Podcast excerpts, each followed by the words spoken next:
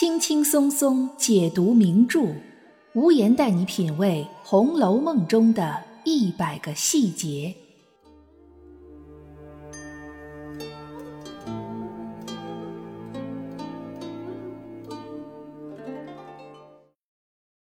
品读细节之美，发现别样红楼。大家好，我是暗夜无言，欢迎您收听《红楼梦》中的一百个细节。今天无言来给大家讲讲，为什么贾宝玉的贴身小厮明烟儿忽然改名为贝明。贾宝玉身边的小厮丫头婆子们一大堆。家里头头一个伺候宝玉的丫头就是袭人，这个大家都是知道的。而出去外面，比如到宁国府去，或者去家属里念书，宝玉身边跟着的头一个小厮就是明烟儿。《红楼梦》第九回非常明确的写道：“这明烟儿乃是宝玉第一个得用的。”的确。明烟儿绝对可以算得上是全书中出镜率最高的小厮，比如大闹书房，领着宝玉去袭人家，带着宝玉出城祭奠金钏儿，帮着薛蟠把贾宝玉从家里骗出来，等等，很多著名的场景里都有明烟儿的出现。明烟儿这孩子年纪轻轻，胆子极大，鬼点子很多，又聪明伶俐。这些都是宝玉把他当成第一心腹的原因。不过，宝玉喜欢明烟儿的最主要的原因在于，明烟儿非常懂自己的主子。虽然这种懂和黛玉、宝玉之间的互相理解还不一样，但也是一种很难得的心有灵犀。比如第九回，明烟儿大闹书房。其实是贾强看不惯金荣欺负秦钟，但贾强比较有心眼儿，自己不出面，却挑唆明烟儿出头。也就是说，明烟儿跳出来大骂金荣的时候，他和主子贾宝玉并没有就这件事儿互相通过气儿，在没有商量过的前提下，这一边明烟骂得起劲儿，另外一边宝玉没有任何阻拦的意思，甚至后来还说。明烟见人欺负我们，岂有不为我的？他们反打火打了明烟。而宝玉的其他几个小厮，则是在战斗进入白热化之后，在明烟儿的强烈呼吁下才加入混战的。可见明烟儿和宝玉之间的默契，非其他小厮可比。说完了武的，我们再来说说文的。第二十三回，住进了大观园的贾宝玉没几天就腻歪了。书里说，谁想静中生动，忽一日不自在起来，这也不好，那也不好，出来进去只是闷闷的。园中那些女孩子正是混沌世界天真烂漫之时，坐卧不避，嬉笑无心，哪里知宝玉此时的心事？听作者的意思，连宝玉身边那些丫头们都不知道宝玉这是怎么了。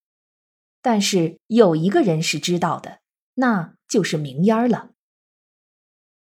明烟儿见他这样，因想与他开心，左思右想，皆是宝玉玩烦了的。只有这件，宝玉不曾见过。什么能让情绪低落的贾宝玉开心起来呢？作为宝玉的心腹小厮，明烟儿知道这位主子是最爱玩的，但又不像薛蟠那种不学无术的人玩的那么低俗，既要带着几分雅致，又要带着几分香艳，既要能符合宝玉的喜好，又要能切中宝玉的心事，当然还要是宝玉没玩过、没见过的。这样的东西可不好找，但明烟儿就找到了。他到城里的书店里买了许多小说、传奇故事、历史上知名女性的传记，拿回去给宝玉看。宝玉的反应是：宝玉一看，如得珍宝。明烟儿给宝玉搜罗的这些东西，其实就是唐传奇。唐传奇是兴起于唐朝初期，衰落于晚唐的一种文学题材，将当时的一些奇闻异事、闺阁故事、民间传说，用小说的方式记录写作下来，又比之前的小说更增添了曲折的故事情节、华丽的描绘词藻、生动的人物刻画，可读性非常强。这些唐传奇对后世的文学创作产生了非常深远的影响。很多我们耳熟能详的故事都是来源于唐传奇，比如李靖和红拂女，比如崔莺莺和张生，再比如柳毅和龙女。从这几个例子，我们就可以知道，这种小说必然是贾政眼里的禁书，是绝对不能触碰的。而对于贾宝玉来说，则无疑打开了一扇新世界的大门。帮助他打开这扇门的，就是明烟儿。可见明烟儿对宝玉非常了解，深知他需要什么，喜欢什么。如果说宝玉身边的首席丫头袭人能把宝玉的饮食起居照顾得无微不至，那么他身边的首席小厮明烟儿，则像他肚子里的蛔虫一般。或许袭人可以有别人来替代，但明烟儿的位置一般人是替代不了的。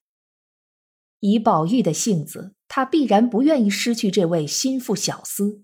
但是有一件事的发生，却让他有了这种危机感。这件事儿很小，看上去和明烟儿也没什么关系，但对于宝玉来说，却像敲响了警钟。第二十三回，宝玉和众姐妹们搬到大观园里去住之前，贾政要给他们训话，因此便将宝玉、贾环和三春叫到了身边。贾政在王夫人和宝玉的对话中，听见宝玉身边有个叫袭人的，便问道：“丫头不拘叫个什么罢了？是谁起这样刁钻的名字？”王夫人护着宝玉。便骗贾政说是贾母起的，但贾政可不是那么好骗的。他知道这名字必然是宝玉起的，便说道：“其实也无妨碍，不用改。只可见宝玉不务正业，专在这些浓词艳诗上做功夫。作孽的畜生，还不出去！”宝玉当时是因为想到了一句诗：“花气袭人知昼暖。”袭人又姓花，所以起了这个名字的。而这句诗来自于著名诗人陆游的《村居书喜》：“花气袭人知昼暖，雀声穿树喜心情。”其实这是一首描写村居生活的诗作，并不是什么浓词艳诗。只不过在贾政眼里，吟诗作对就是不务正业。所以知道丫头名字和诗词有关，他也不管什么陆游不陆游的，直接就勃然大怒了。虽然贾政嘴上说其实也无妨碍，不用改，但宝玉还是意识到了这里面隐藏的危机。毕竟，就算贾政再讨厌袭人这个名字，他也不会把袭人怎么样，因为袭人是丫头。一般情况下是归老太太和太太管着的，而明烟儿就不一样了。贾政要是想收拾明烟儿，那就和打只苍蝇一样容易，分分钟就可以将明烟儿换掉，甚至是撵出去。这可绝对不是贾宝玉要的结果。所以紧接着的第二十四回，明烟儿就改名为贝明了。《红楼梦》通行本里有一段对明烟儿改名的叙述，是明烟儿对贾云说的。因又笑说：“我不叫明烟儿了，我们宝二爷嫌烟字不好，改了叫贝明了。二爷明儿只叫我贝明吧。”而《程甲教注本》里连这句话也没有，直接说。只见明烟儿改名贝明的，并除药两个小厮下象棋。虽然对具体原因没有什么解释，但这个时间点非常明确。二十三回挨骂，二十四回名字就改了。可见宝玉很怕，忽然有一天贾政发现明烟儿这个名字不好，从而牵连到明烟儿本人。宝玉还有几个小厮：饮泉、扫花、挑云、伴鹤、除药。这几个人的名字都是动宾结构的，只有明烟儿和墨雨不一样。他们二人的名字应该是对仗的，改成被名之后也成了动宾结构，不过意境差了好多。原本明烟儿也是经常入诗的，比如唐代著名的和尚诗人冠休的诗：“古桂林边棋局诗，白云堆里。”明烟清，明烟就是香茶上水气袅袅的意思。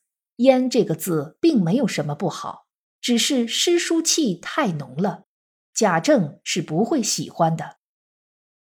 而被名就是烹茶的意思，简单明了，没啥典故，日常动作而已，不会因此而被贾政挑出毛病来。那茗烟的位子也就保住了。这也就是为什么曹雪芹忽然在第二十四回让明烟改名的真正原因。倘若是作者觉得这个名字不好，那一开始就可以不用。